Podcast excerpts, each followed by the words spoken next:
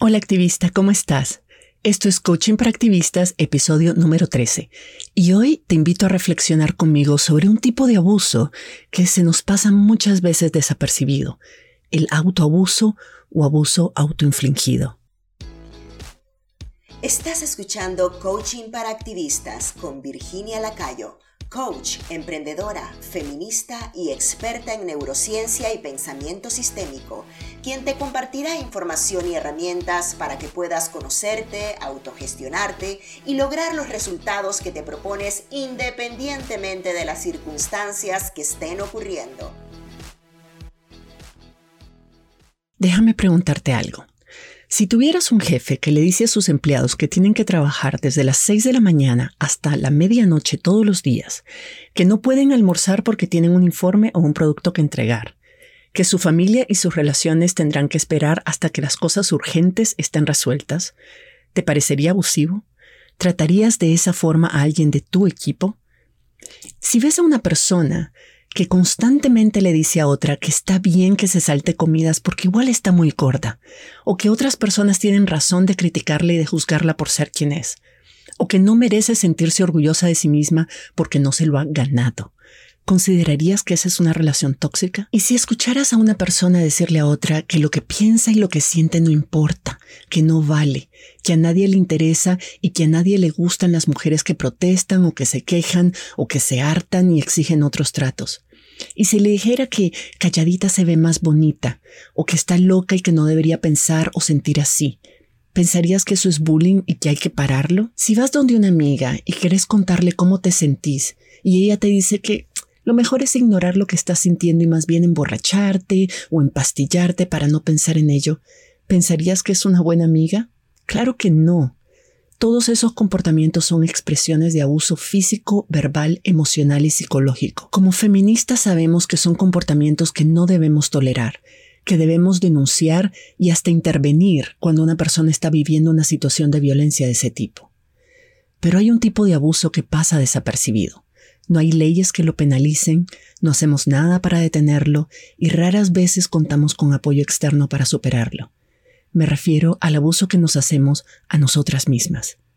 Es mucho más fácil para nosotras identificarnos como víctimas de abuso que como victimarias.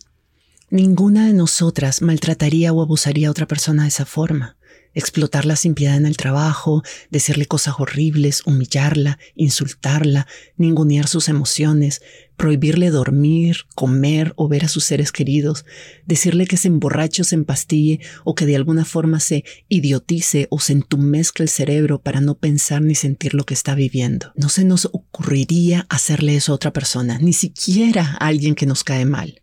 Y sin embargo, son cosas que nos hacemos a nosotras mismas todo el tiempo nos abusamos y nos lastimamos de la forma más impune. Nadie nos para, nadie nos denuncia ni nos castiga, muchas veces ni se enteran. Y nosotras lo justificamos y pensamos que tenemos razones para tratarnos así. Yo no soy una excepción. Estas últimas semanas tuve que enfrentar varias crisis y se me juntaron todas a la vez. Fue realmente duro. Pasé días sin dormir, me saltaba comidas, me alejé de mis seres queridos, trabajaba 24 horas al día porque aun cuando estaba durmiendo estaba trabajando.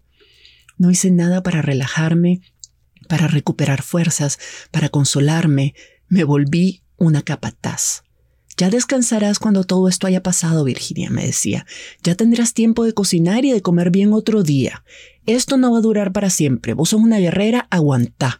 Eran las cosas que me decía todo el tiempo. No es la primera vez que enfrento crisis de este tipo y yo sé que no va a ser la última.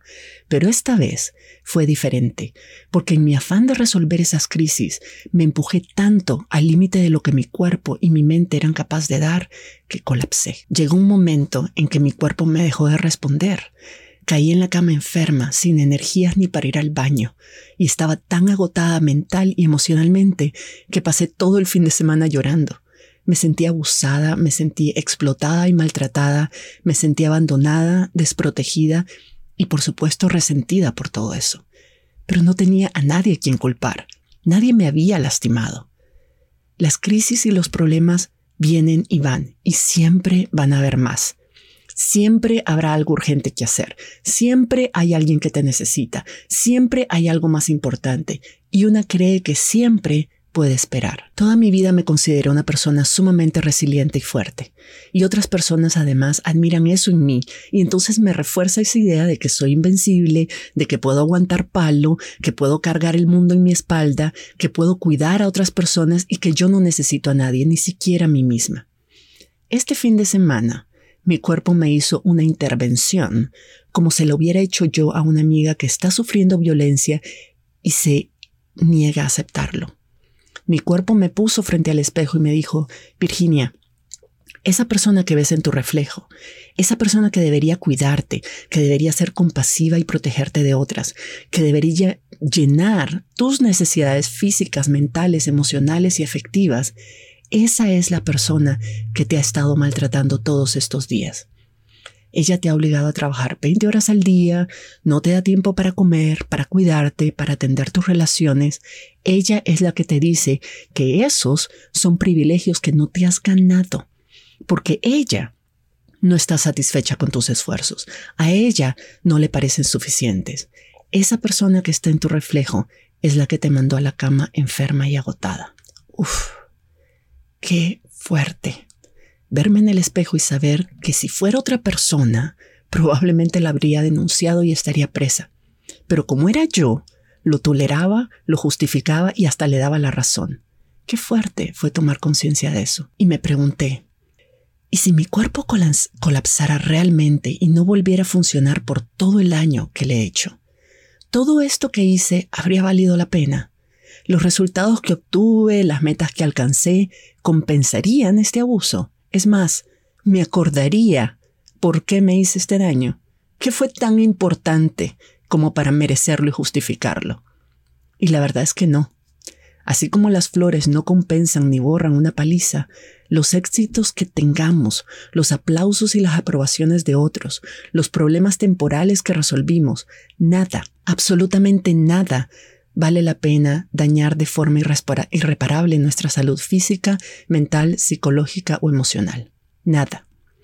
Si mi salud física, mental y emocional están en condiciones óptimas, yo siempre podré recuperarme de otra crisis, enfrentar lo que viene, reparar los daños, volver a empezar. Pero si me provoqué un burnout, una depresión o una enfermedad grave, nada de lo que habré logrado va a compensarlo y no tendré la fuerza ni la capacidad de enfrentar lo que viene.